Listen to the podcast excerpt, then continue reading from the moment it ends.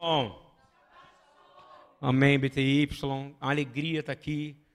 Uma alegria ter esse momento de querrilá, de querriló, de comunhão na presença do Senhor. E é o motivo da gente estar aqui. A paraxá de hoje, a porção que é lida na Torá há milhares de anos e que Yeshua lia, e a maneira que a gente lê sistematicamente, a gente está na 46 paraxá, ok? Estamos chegando ao fim de uma temporada, não é verdade? Faltam quantas para acabar? Faltam quantas para acabar? São 54. Estamos na 46, faltam 4 mais 4, 8. Porque nós vamos entrar em festas daqui a pouco, Baruch Hashem. Festa do Senhor. Se é um relógio, o relógio são as festas do Senhor, não é isso? Estamos chegando lá. Essa paraxá, ela significa ser o pois, o porquê. E ela é completamente conectada com obediência. Obediência. E eu quero me ater a algo que está em Deuteronômio 8, de 1 a 3, por favor. Todos os mandamentos que hoje eu vos ordeno, cuidareis de observar para que vivais. De novo, todo mandamento que eu te ordeno, cuidareis de observar, para que vivas. Então, mandamento gera o quê? Mandamento gera? Desobediência a mandamento gera? Porque desobediência a mandamento é pecado. É pecado. Tem gente que não gosta de falar, ouvir essa palavra, né? Pastor Lúcio, você pode diminuir um pouco de falar pecado, diminuir o nível de pecado e falar erro? Não, é pecado. Não tem meio, é pecado. Pecado é pecado. Pecado é a ausência da marca quem trabalha, quem estuda com a gente para Shiot. À tarde sabe que pecado em hebraico é ratá e significa ausência da marca de Deus. Não é a marca do diabo em você, é a ausência da marca de Deus. Quanto mais você anda com Deus, mais perto você está dele, você está igual Enoque, daqui a pouco você vai embora com Deus. Amém? Né? Você quer ou não? Você quer, eu quero exalar o perfume de Deus. E você só tem isso se você andar com Ele. E diz assim: Todos os mandamentos que hoje eu vos ordeno, cuidareis de observar para que vivais e vos multipliqueis e entreis e possuais a terra que o Senhor, com juramento, prometeu a vossos pais. E diz: E te lembrarás de todo o caminho pelo qual o Senhor teu Deus tem te conduzido durante estes 40 anos de deserto. Sua vida está difícil, bonitão? 40 anos de deserto, você vai lembrar de cada dia do deserto, ouviu? Ele pede para você lembrar de cada dia, de cada segundo, de cada um desses dias, desses 40 anos. Ah, eu não estou aguentando mais, eu estou há 40 dias, há 50 dias em casa fechado. O povo ficou 40 anos andando, e andando, e andando, e andando, até que o Senhor achasse: esse povo está pronto. Isso é importante. E você continua avançando, entendendo. Te lembrarás de todo o caminho pelo qual o Senhor teu Deus tem te conduzido durante esses 40 anos no deserto, a fim de te humilhar 40 anos a fim de quê? Humilhar. Ai, eu estou tão humilhado. De onde que Yeshua tira os humilhados serão exaltados? Fala para mim. Claro que é da Torá, meu irmão. Você precisa entrar na Torá para entender a característica de Cristo dentro da Torá. O Senhor te colocou no deserto 40 anos, justamente porque quando eles estavam chegando, os espias foram lá ver e eles voltaram. E eles tiveram o quê? Falta de fé em Deus. Incredulidade mata, não mata? Talvez você está quase lá, mas você acha que você sabe tudo. Você tem a visão, que você é o cara, e que você sabe, e você acha que o gigante é maior do que ele é. Você acha que Jezabel é maior do que ela é? Você começa a botar o nome, espírito de bruxaria, espírito de não sei do que, espírito da cadeira, espírito do sete não sei do que. Agora a mulher outro dia que estava tirando o espírito da, da, cueca do marido. Uma coisa que eu vi na televisão tão louca no, no YouTube que eu tive que cortar. É controle de. Eu não sei explicar, gente. Era um espírito da cueca. Sério.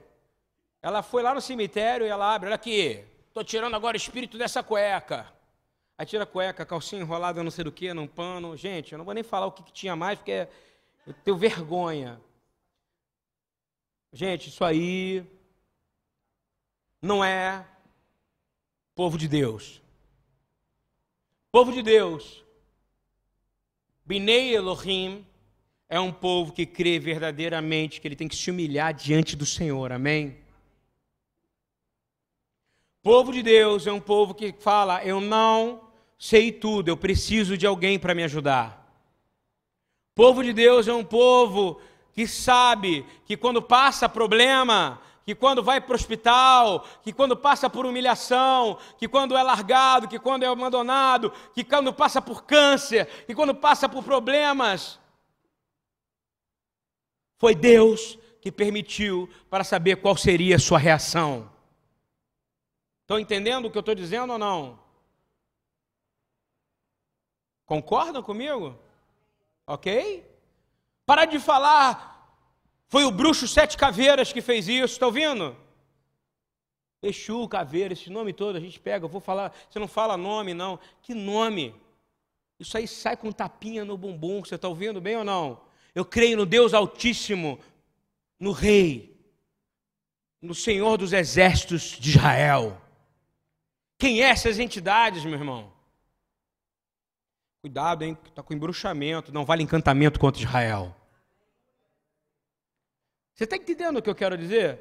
Vou falar de novo. Deus te coloca no deserto para provar como é bom servir a Ele, como é ruim ficar com medo dos outros.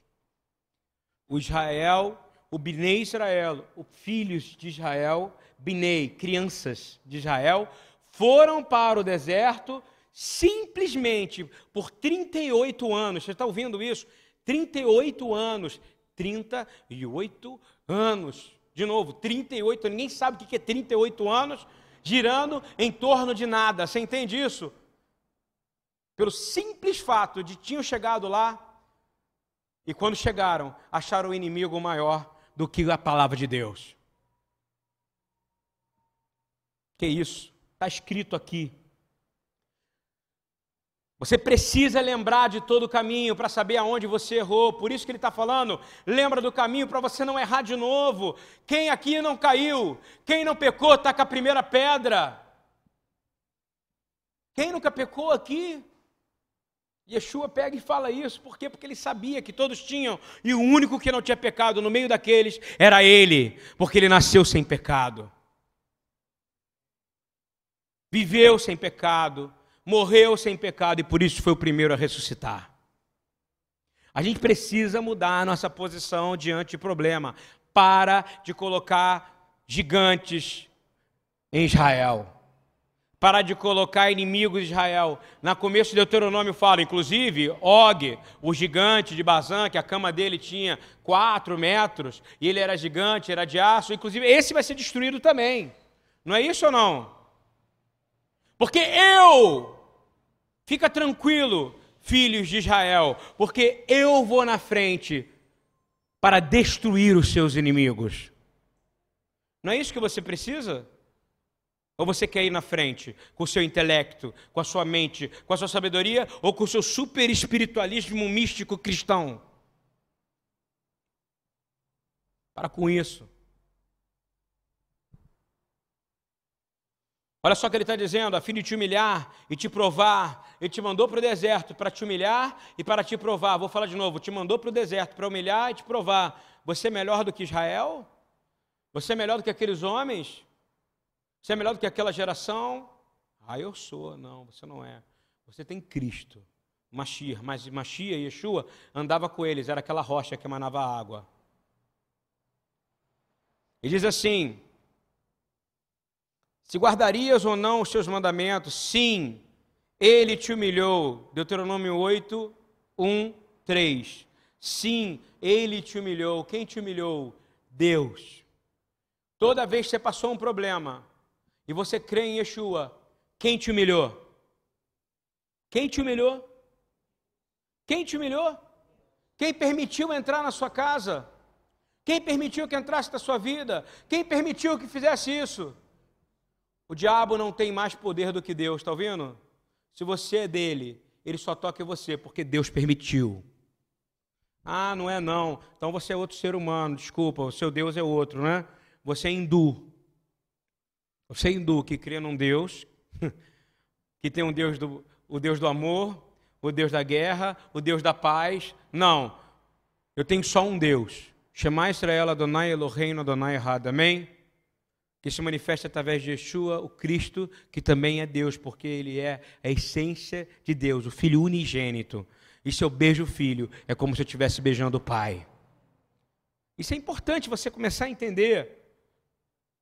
Deus te coloca em situações difíceis. Não porque Ele é mau, porque Ele é o Deus do, do Tanar, como é chamado na teologia cristã de Velho Testamento.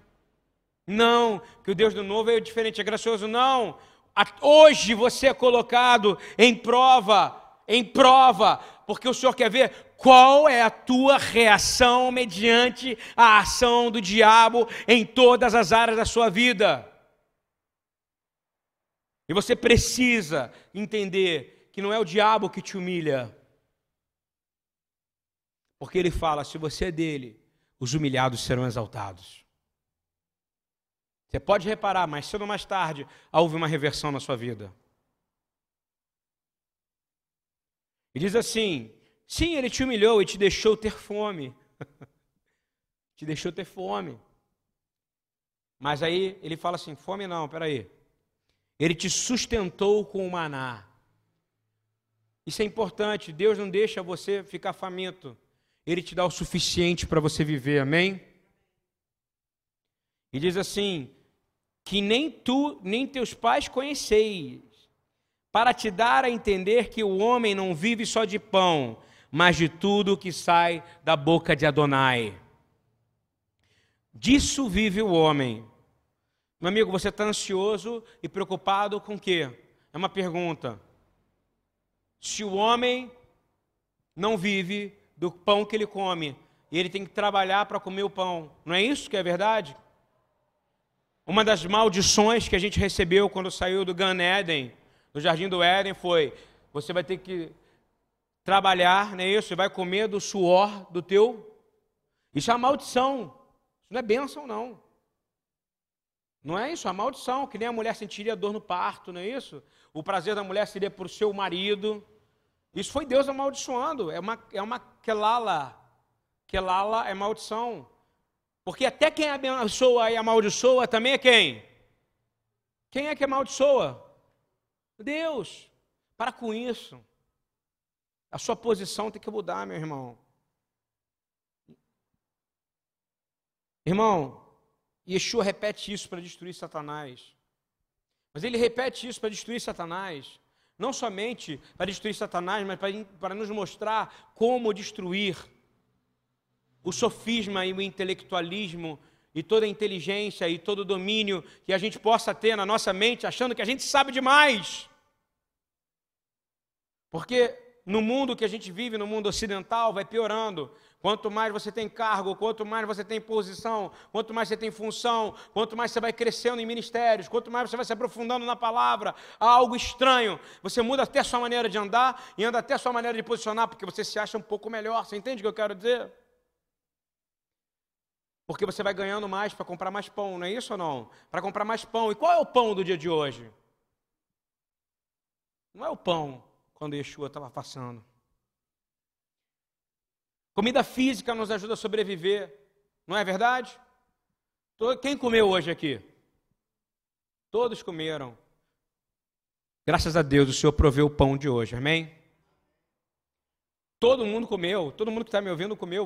Se eu perguntar quem comeu, claro que você comeu. Se você não comesse hoje, você estava ou estava em jejum, ou a gente ia dar comida para você, que essa é a função da congregação. Mas o Senhor tem uma promessa não é isso? Mas Yeshua está querendo dizer claramente no conceito judaico, fala assim, é uma pergunta tá, rabínica. O homem vive para comer ou ele come para viver? Ele vive para comer ou ele come para viver? Ele vive para comer ou ele come para viver? Essa é uma questão ocidental, concorda comigo? Agora os restaurantes estão cheios, né? Tem fazano, tem restaurantes chiques. A gente entra na, na televisão, os programas são sobre culinária. Não, isso não é a moda do momento ou não? Masterchef, é, não sei o que da comida, a, a, a Deteste Brasil, não é isso?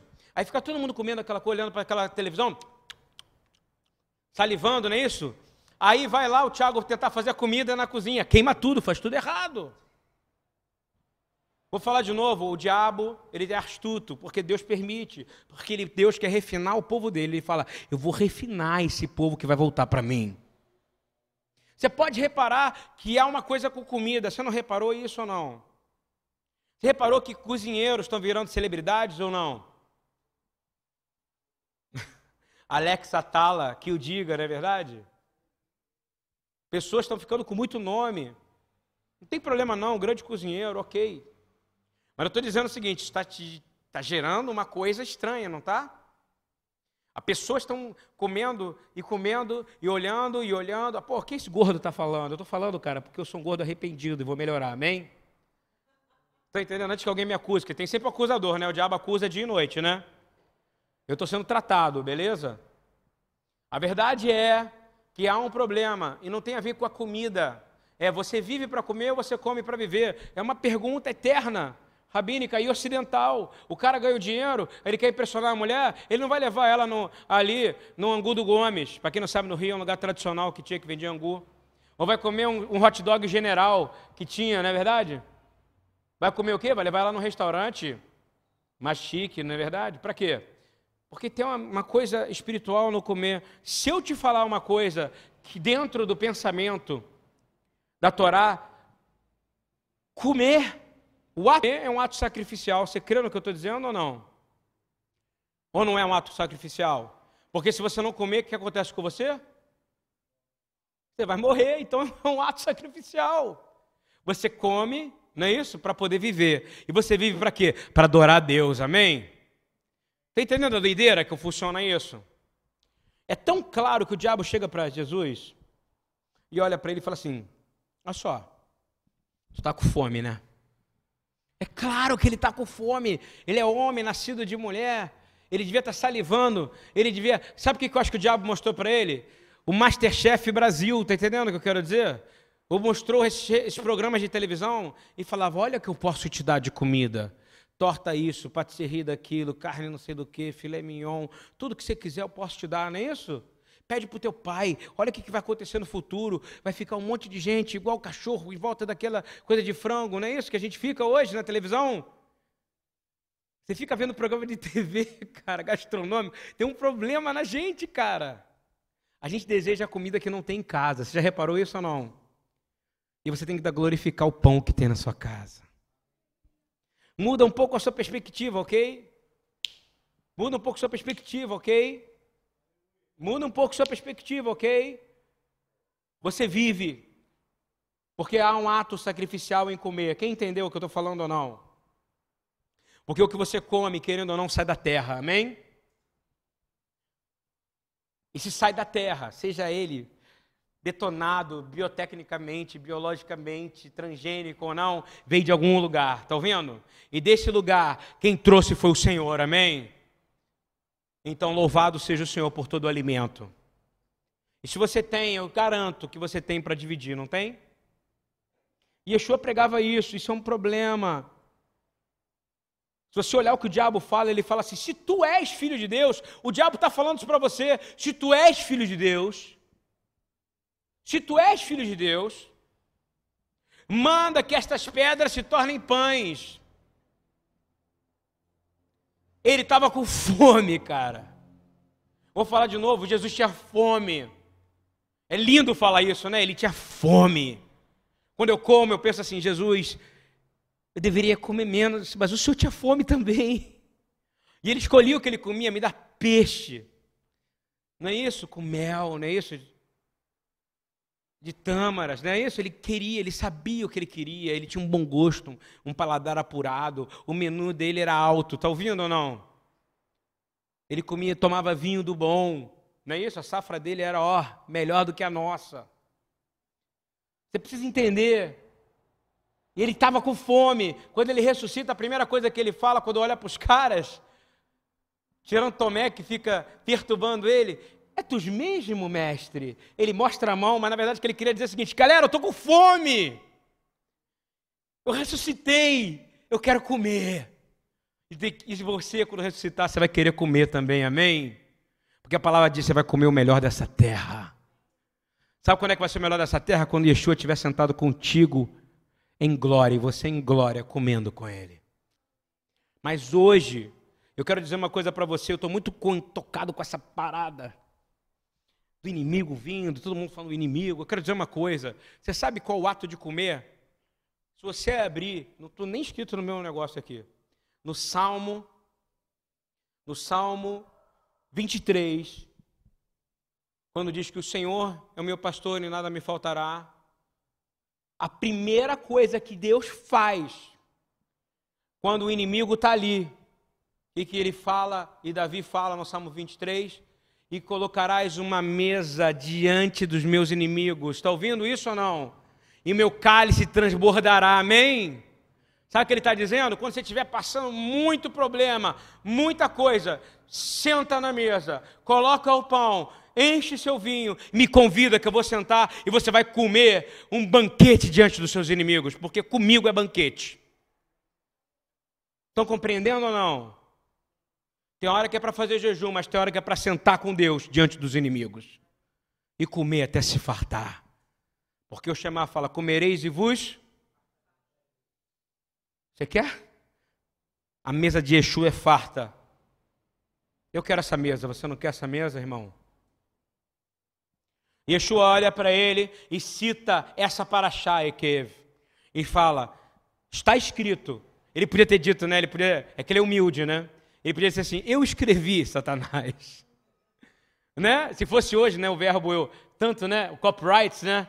Satanás, eu escrevi, junto com meu pai, o seguinte: nem só de pão viverá o homem, mas de toda a palavra que sai da boca de Deus.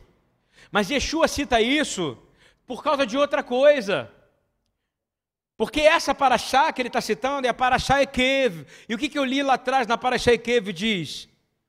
Eu lembra-te do deserto, lembra-te que eu te humilhei, lembra-te que eu tive contigo, lembra-te, lembra-te, lembra-te, lembra-te, você não conseguiu guardar meus mandamentos, mas Yeshua, ele é o verbo que se fez carne, ele destruiu Satanás ali. Compreende o que eu estou falando? Por isso que a gente tem que buscar ele. Isso é tão importante, meus irmãos. E aí eu fui buscar para terminar, diz assim, no Pai Nosso. Ora comigo, vamos orar. Pai nosso que estás nos céus. Prioridade número um, identificar onde está o Pai, ok? Então, qual é a prioridade de Deus número de Yeshua número um? Identificar quem? Vamos comigo nisso, tá? Isso aí é que ferveu minha cabeça agora lá em cima, tá? Eu estava pensando no cara que está instalando o chuveiro e ao mesmo tempo pensando nisso. É uma ordem prioritária, ok? Se eu dissesse, é uma ordem halárrica, uma ordem de, de, de andar com Yeshua. É uma halahá de Yeshua. Quando ele ensina uma oração, ele está te uma tradição. Está entendendo isso ou não? Como em uma tradição não é uma tradição de cultura, é uma halahá, verbo ler, rolê, é como andar com ele. Entende? Então vamos lá. Número um, Pai Nosso que está onde? Então ele tirou isso da onde? Do Cádiz, não foi? Havia Malkeino, Shabashamai, Vedkadal, Vedkadash, Shemerhabá. Ou seja, ele aprendeu isso com o papai, com a mamãe, com o tio, não é isso?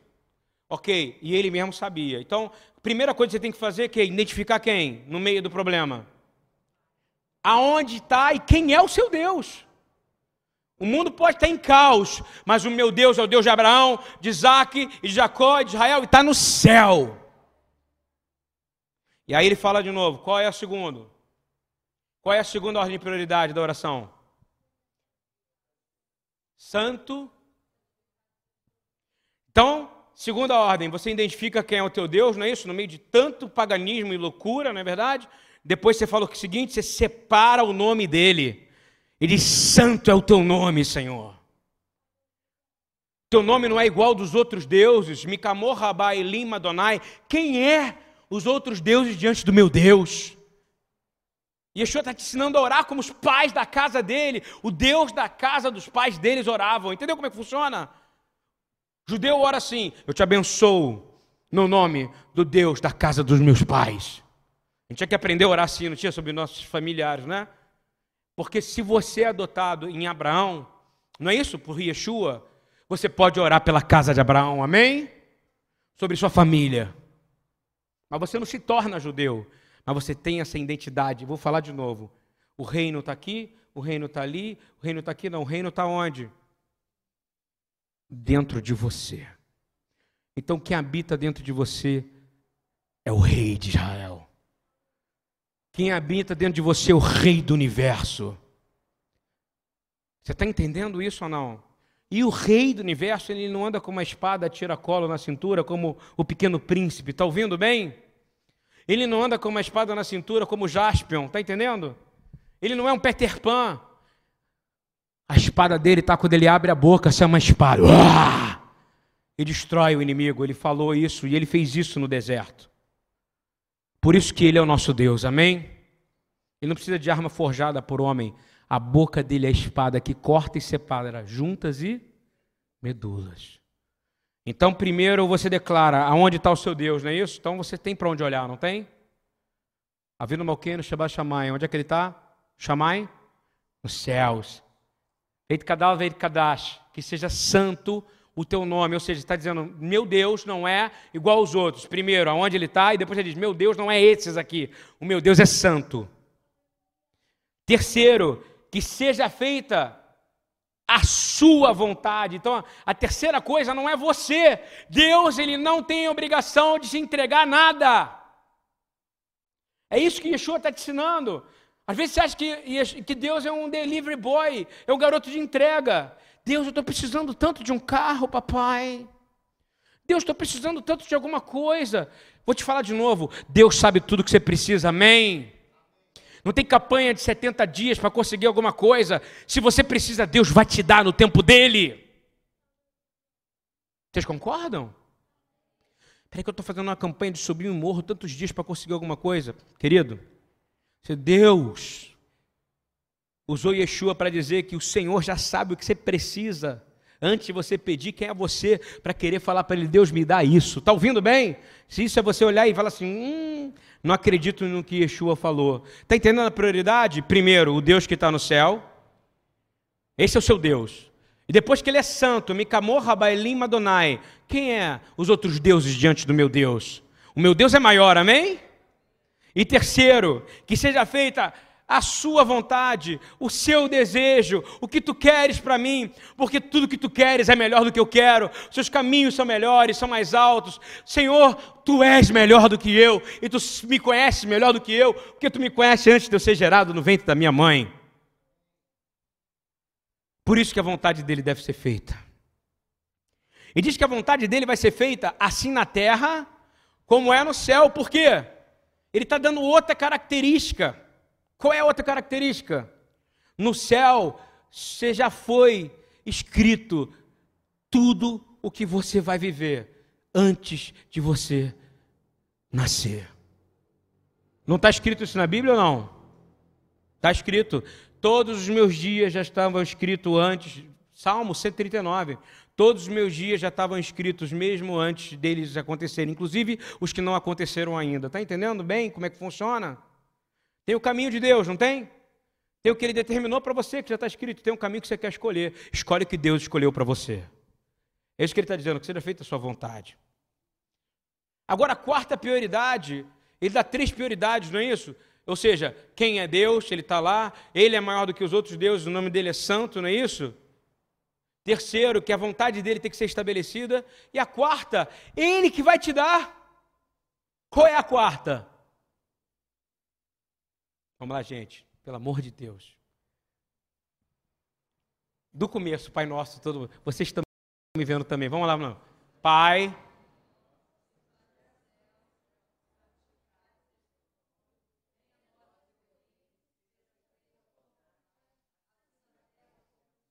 E agora, quarta? Glória a Deus, amém? O quarto é para você, porque se você reconhece Ele como teu Deus, se você santifica Ele como seu Senhor, não é isso? Diferente de outros, todos os deuses que só podem te dar coisas físicas, não é, não é verdade? Terceiro, se a vontade dele é a sua vontade, não é isso? O que, que ele vai te dar? O pão. Sabe por quê? Porque você entendeu nos três primeiros, concorda comigo? Que nem só de pão viverá o homem, mas de toda palavra que sai do trono de Deus. Amém? Receba isso, meu irmão. Receba essa palavra, muda. É simples assim. Há um senso de ordem, não tem um senso de ordem nisso? Um, céu. Dois, reino, concorda comigo? Santo. Três, vontade. E quatro, pão. Cara, isso é demais. Isso é demais, isso mexeu comigo. E Deus começa a estar por você. E você começa a querer entender e não parar de querer inverter valores, dizer eu quero pão primeiro. Não é porque se você pede pão primeiro, é o contrário. Você está indo para o Masterchef, você concorda? Vou falar de novo, uma pessoa vendo Masterchef com fome, tá? Pô, tá maneira essa comida ali, hein? Pô, esse cara vai ganhar, vai ganhar, né? Aí sabe o que você vai fazer? Seu hipócrita. Você vai levantar, vai pegar uma pipoca de micro-ondas, vai botar no micro-ondas vai fazer uma pipoca gourmet de micro-ondas, tá ouvindo? Eu estou falando sério. A gente está viajando, cara. Desculpa falar assim, porque eu estou me autocriticando, tá ouvindo bem? Você viu quem ganhou o Masterchef ontem? Não, porque nem só de pão viverá o homem, mas de toda palavra que sai da boca de Deus. Fica uma hora e meia olhando o pessoal cozinhar. Agora, fazer comida para quem está com fome na rua, você não faz. Não é, papai? Hein? Não é verdade? Ficar uma hora e quarenta, porque esses programas são grandes por causa dos patrocinadores. Já reparou ou não a quantidade de patrocinador que tem? Você sabe quem é que está dando dinheiro para eles? Você. Agora, cozinhar para os outros uma coisa simples, não é isso? Ir lá na padaria comprar 50 pães, botar 50 mortadelinhas de frango lá dentro, não é isso? Cara, a gente fez uma sopa. E eu termino aqui, cara, de verdade. Quarta-feira. Foi uma sopa na quarta-feira. Eu demorei dois anos orando para poder fazer essa sopa, tá ouvindo? No terceiro, dois anos. E tem gente que fala que eu não oro para fazer as coisas. Dois anos. Peguei o Leandro, esperei ter um cara completamente recuperado na casa, tá ouvindo? Para eu falar, agora eu vou ensinar esse cara que foi recuperado para que ele pudesse fazer a comida. Detalhe, Leandro cozinha muito bem, glória a Deus, amém? Ele não é no Masterchef, mas o frango dele com arroz é uma benção. Liguei para ele e falei: aí, bota aí, ó, meio pacote de frango, que a gente ganhou uma doação. Bota a batata, cebola. No, primeiro tal, faz o frango. Depois ele botou o arroz. Ele, pô, agora vamos fazer mesmo. tal. Ele começou, ele se sentiu Masterchef, sacou? Mas sabe qual era a motivação dele? Não era porque ele ia comer algo para dar prazer para ele, porque ele já tinha comida em casa, mas o prazer dele era poder levar comida para quem não tinha. Amém? Estão entendendo isso ou não? Quando eu cheguei aqui, estava tudo pronto. Eu só ajudei a fazer o resto da coisa. Eles pegaram tudo, botaram 100 quentinhas e a gente levou para a rua, na verdade, para não mentir. Que minha mulher está vindo e ela sabe que eu sou superlativo. Tinha 80 quentinhas. Mas foi benção, não foi? Dona Ana estava com a gente quando a gente chegou lá na Caracolândia, não foi? Parecia que a gente estava no buffet. Uma fila, não foi? E o pessoal pedia comida e falava: Ora por mim, pastor, eu não quero só comida, não. Parece que eles sabiam qual era essa paraxá. Nem só de pão viverá o homem, mas de toda palavra que sai da boca de Deus. Chegou o mudinho, o mudinho ficava assim na minha frente. Hum, hum, hum, hum, hum. Eu falei, que isso, cara? Eu não sabia se era louco ou se era mudo. Estou falando sério. Eu falei, eu sabia se eu repreendi ou não. Esse medo que a gente tem, é loucura. Eu falei, Deus Altíssimo está comigo. Ele está querendo que eu ore por ele. ele é... Você lembra do mudinho? Ana? Chegou a ser engraçado, ele ficou, na, ele ficou na janela do carro, não foi? Eu falei, Bismarck, bota a mão na cabeça dele que eu vou orar. Não dava para alcançar minha mão lá. Vai para transferência. Minha mão chega pela sua e a palavra vai. Ele não comeu a sopa dele até orarem por ele. Ou seja, as pessoas estão precisando de gente que leve amor, amém? Vou falar de novo. Nem só de pão viverá o mora... nem só de pão viverá o crente, mas da palavra que sai da boca de Deus. Nem só de pão vive as pessoas que estão no morro do Tuiuti, na Mangueira, ou a 100 metros da sua casa. Chega de pregar um evangelho fraco. Porque para Yeshua, a Torá que era ensinada pelos fariseus era fraca. Porque ele veio para revolucionar. Ele não é um revolucionário, ele veio colocar a coisa em ordem, amém? Revolucionário vem tirar da ordem. Eu não gosto quando fala, eu vou bagunçar tudo. Já viu quando o crente fala, eu vou bagunçar tudo, vou criar um rebuliço. Deus não cria confusão, Deus coloca em ordem as coisas. Alguém discorda de mim? Isso não é da cultura de Jesus. A cultura dele é ordem. É sim, sim. Não, não. O que passar disso é de procedência.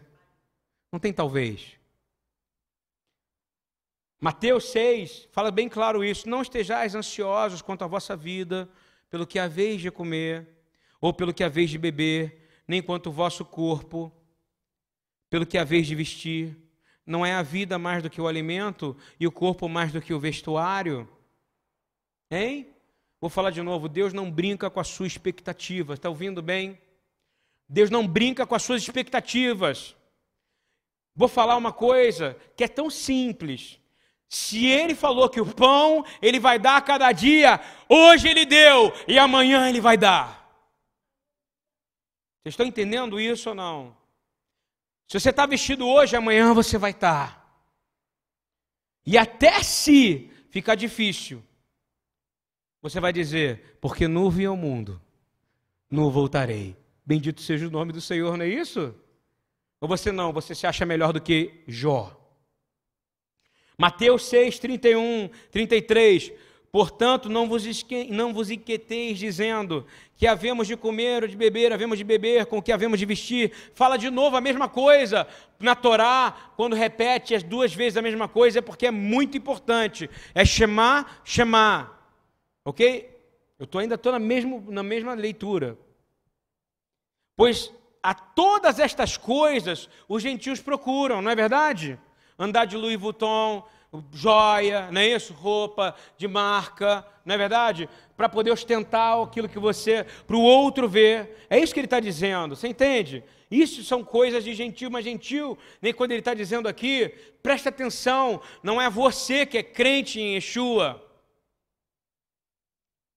Ele está dizendo que são aqueles que não têm o Deus de Israel como seu único Deus, porque não creem em Yeshua.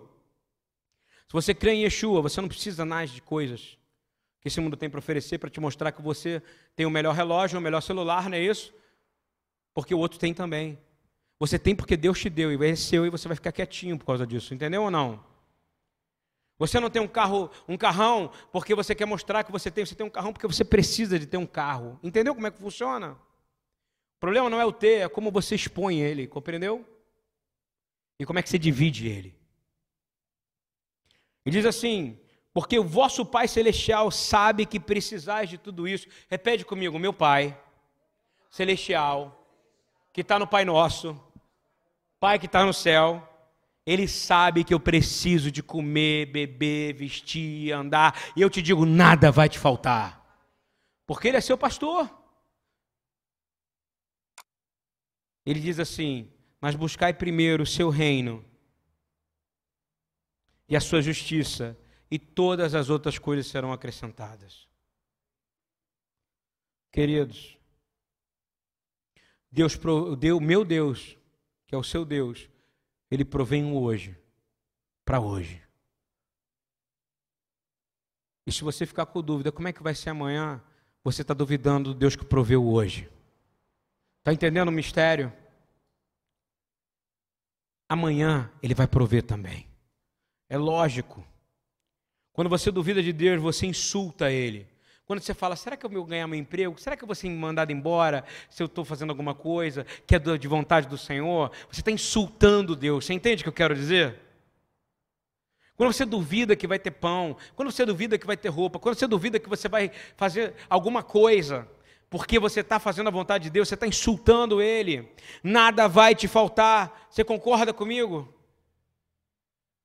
Confia no Senhor.